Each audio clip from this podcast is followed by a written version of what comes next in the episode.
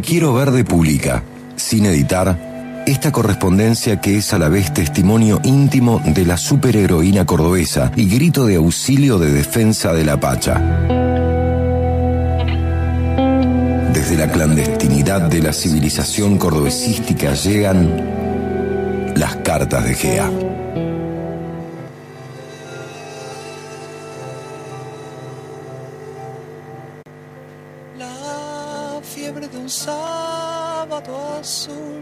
Misiva 2.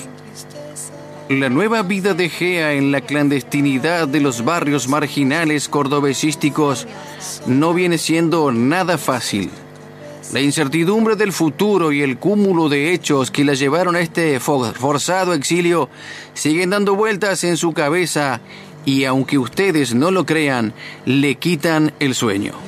El insomnio es la hoja en blanco que lleva a nuestra superheroína a escribir su segunda carta. Las tres. El sueño de un sol y de un mar y una vida peligrosa.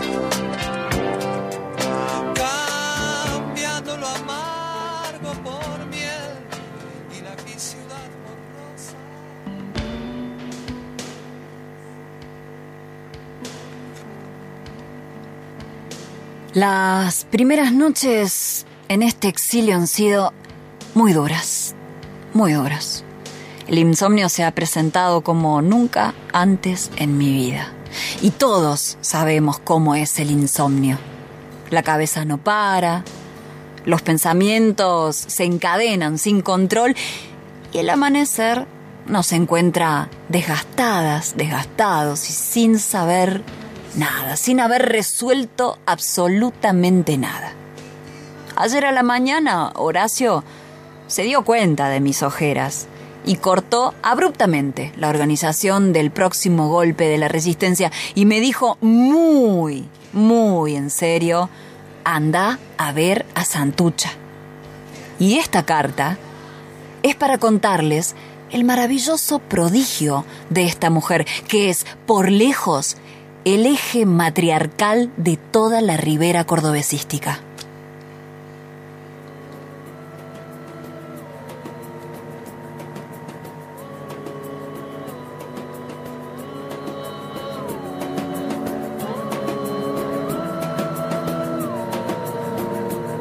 En la ribera.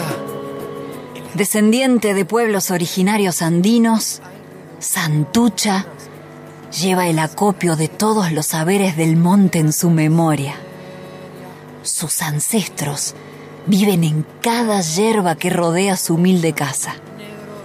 La gente del barrio hace cola todos los días para verla y consultarle de algún yuyo que sane el cuerpo y el espíritu.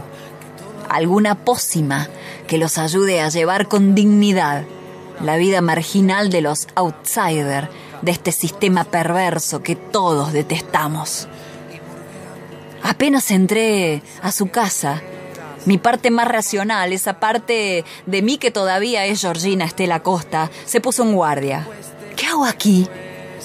Tengo toda la fuerza de mil leones, puedo hacer volar por el aire máquinas desmontadoras y enfrentarme a toda la política cordobesística y, y, y vengo a ver a una anciana que apenas camina para que me ayude a dormir con un tecito.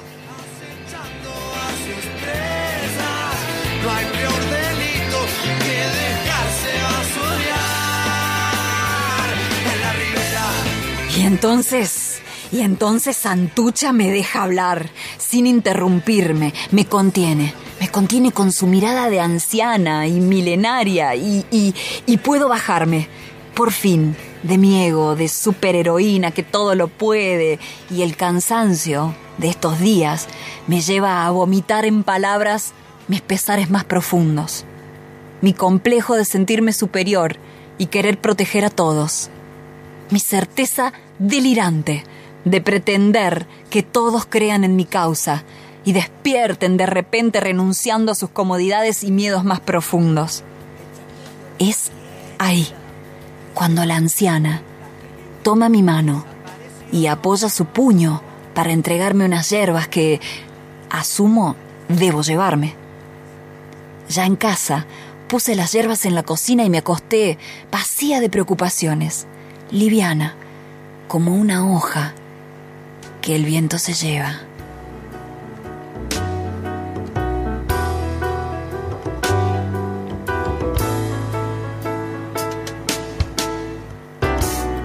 Amanece en la ribera cordobesística y siento que que las 18 horas de sueño ininterrumpido me renovaron y expulsaron las cargas de mi anterior vida. Hoy, hoy me siento más gea que nunca.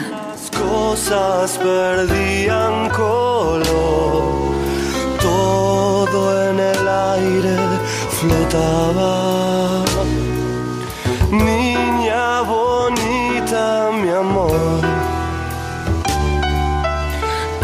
¿Qué es esa cabeza gacha? Todos preguntan qué hicimos con vos, por qué no come ni habla. Algo andará pasando, andará rondando por Villaguay.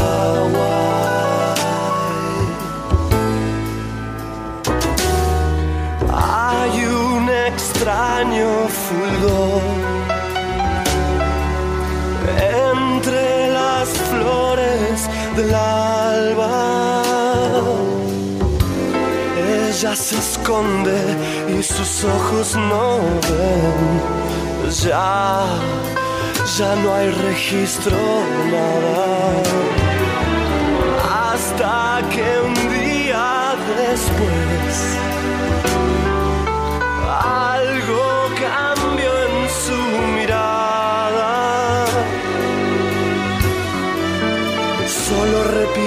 frase en inglés. Ojos de India sagrada. Y ella no quiso ver sus caras de terror. Lloraba eternamente sola. I love you, love you so. La desesperación, los gritos del horror. Santa Rosa de Lima su corazón y el pueblo decidió que había una razón. Sonaron las campanas, eran la fuerza de Dios. El mal tomó su piel, también tomó su voz. Nunca aprendió el inglés, el exorcismo será hoy.